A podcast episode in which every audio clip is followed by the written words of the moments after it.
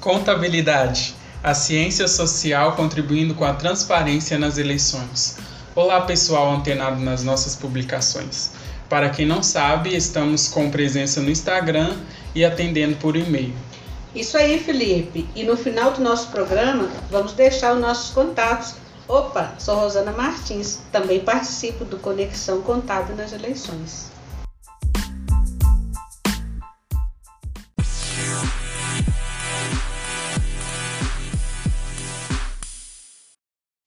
E como no nosso primeiro programa deixamos vocês na expectativa, vamos concluir nesta primeira parte de hoje. Isso mesmo, Felipe. Vamos fechar com um resumo o que ficou pendente no programa anterior. Então, reunião da convenção registrada em ata e com trâmite nos moldes da resolução novíssima que veio emergente da necessidade de convenção partidária virtual.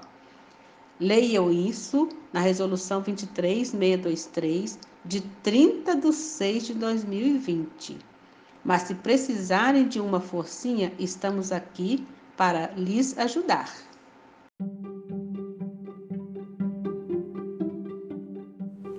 Poxa, ainda bem que eu sou apenas um pré-candidato, hein?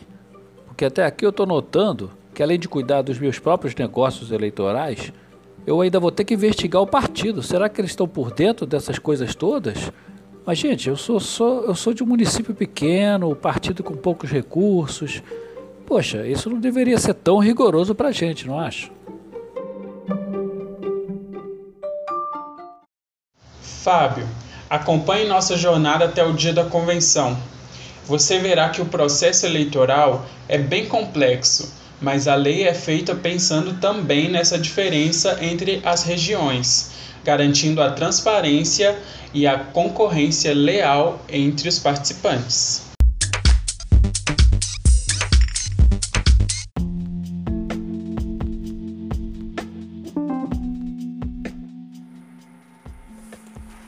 Voltando agora falar na etapa da arrecadação.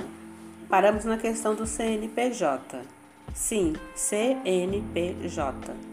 Para que as finanças do cidadão não se confundam com a movimentação eleitoral, após o registro da candidatura pelo TSE, a informação será encaminhada automaticamente à Receita Federal para que ela gere o CNPJ.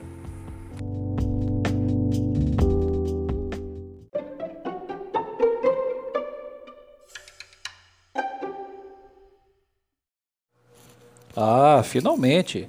Então, quando me derem o tal número do CNPJ, poderei começar a gastar, não é isso?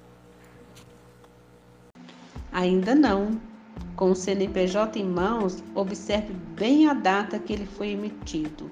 No prazo de 10 dias, vá até uma instituição bancária e providencie a abertura de pelo menos uma conta.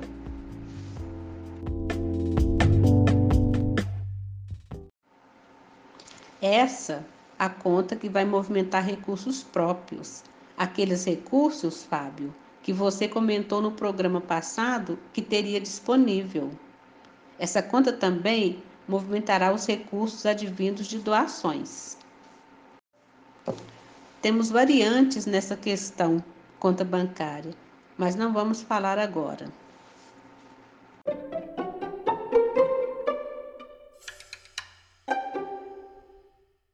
Somente para que o ouvinte entenda bem. Sobre conta bancária temos muito mais a falar, porém em outra oportunidade. E nesse outro momento podemos até deixar os artigos da lei que tratam o assunto, pode ser? Temos mais coisas a falar sobre conta bancária sim, e como temos, mas será numa outra oportunidade. Sobre as normas, já informo nossos ouvintes para nos seguir no Instagram Lá vamos estar presentes postando assuntos interessantes. Mas vou deixar hoje número da resolução do Banco Central em outro programa poderemos completar mais um pouquinho.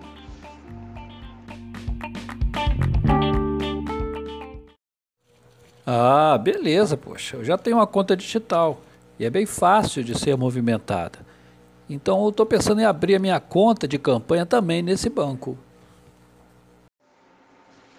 Somente veja se esse banco digital vai atender à resolução do Banco Central. Entre tantos outros requisitos, a instituição bancária deve fornecer extrato eletrônico dessas contas de campanha ao TSE e tudo conforme o comunicado 35979 do Banco Central, editado há poucos dias, dia 28 de julho.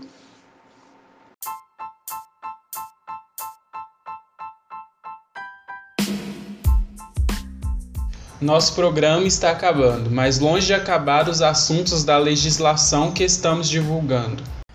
Sim, Felipe, a legislação eleitoral é bem extensa e a cada ano temos, a cada ano eleitoral, temos novas resoluções referente àquele pleito. E esse ano tivemos mais uma novidade que foram as emendas a essas resoluções, devido à situação emergente que é a situação de pandemia.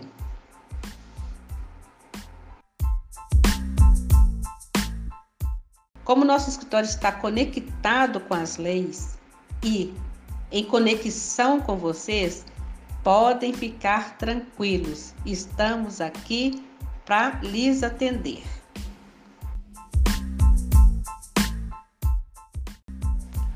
Nosso Instagram, arroba Conexão Contábil nas Eleições.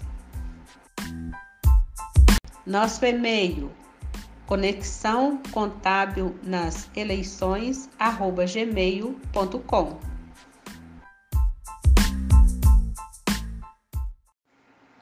Tudo sem acento.